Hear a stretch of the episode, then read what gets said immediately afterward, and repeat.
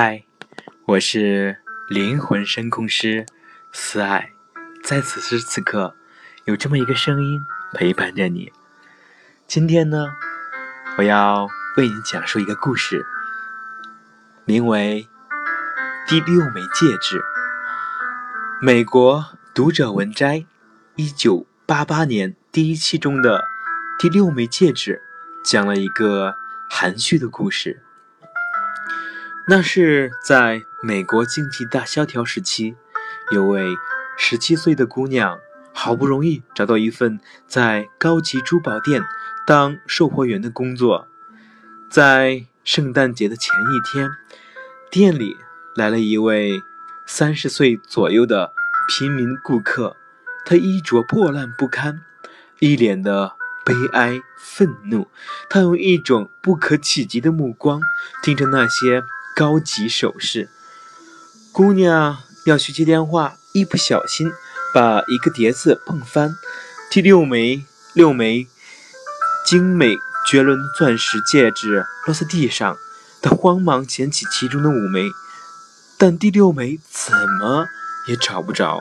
这时，她看到了那个三十岁左右的男子正向门口走去，顿时她醒悟到了戒指在哪里。当男子的手将要触及门柄时，姑娘柔声叫道：“对不起，先生。”那男子转过身来，两人两人相视无言，足足有一分钟。什么事？他问，脸上的肌肉在抽搐。什么事？他再次问道：“先生，我是头一回工作，现在。”找个事很难，做很难，是不是？姑娘神色黯然地说。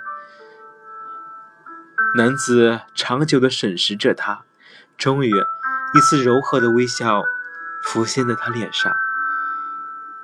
是的，的确如此，他回答说。但是我能肯定，你在这里会干得不错。停了一下，他向前一步。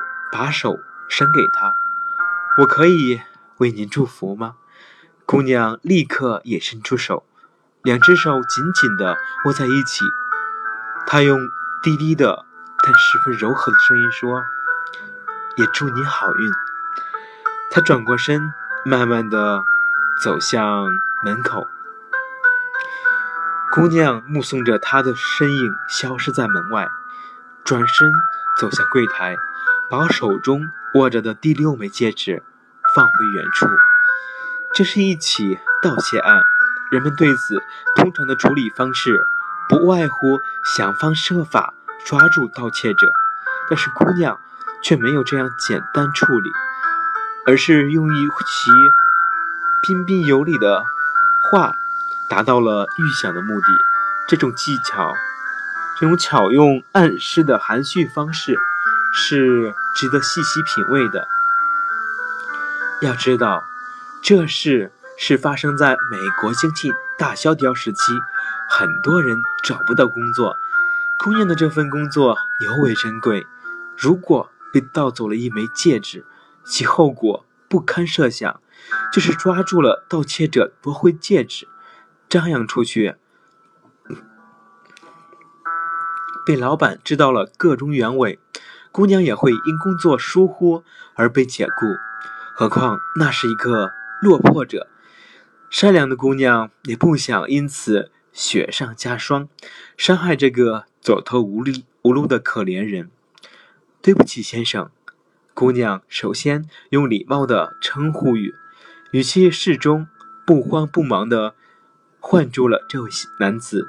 这样既传递了信息，又创造了一个相互尊重。和谐融洽的气氛。如果当时口不择言，或者语气过重的话，可能造成那男子三步并作两步，消失在门外。也许会惊动别的同事，那都不是姑娘所希望的。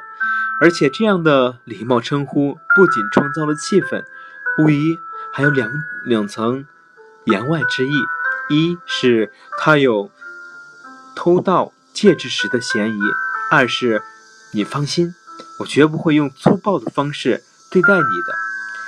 当那个男子接连问了两个“什么事”时，聪明的姑娘从他的表情以及问话的方式、腔调中，肯定了自己的判断，也洞察到他微妙的内心世界。她感到眼前这个男子不是那种惯偷，而是好人被穷穷困所迫的一念之差，很可能会接受自己的处理方式。姑娘决定继续采取含而不露的暗示法，动之以情，晓之以理，来达到目的。这是我头一回工作，暗示我也和你一样，千辛万苦。找不到工作，现在是头一回工作，咱们是同是天涯沦落人，应该同病相怜才对，介意引起感情上的共鸣。现在找个事很难做，意在为前一句话做陪衬。言外之意是，如果你把这枚戒指拿走，那我就要失去这份差事。再找工作就很困难了，就像你现在一样。这两句话把自己和那男子感情上的距离拉得很近，末了还用“是不是”这样的是非疑问句，介意引起男子进一步的思考，加强语言力度，扩大暗示效果。男子传达出愿意归还戒指的信息时，姑娘不失时机地。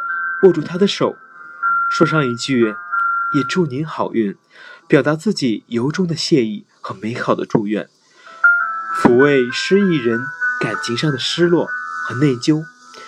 姑娘巧展口才，终于实现了自己美好的愿望。由此可见，把善良的愿望用含蓄的语言技巧表达出来，可以收到出乎意料的结果。那么，在这里，你又学到了什么呢？那你又知道什么？可以想一想。如果你是这位姑娘，那么你会用怎样的方式来解决这件事呢？我是你的灵魂深空师思爱，午安。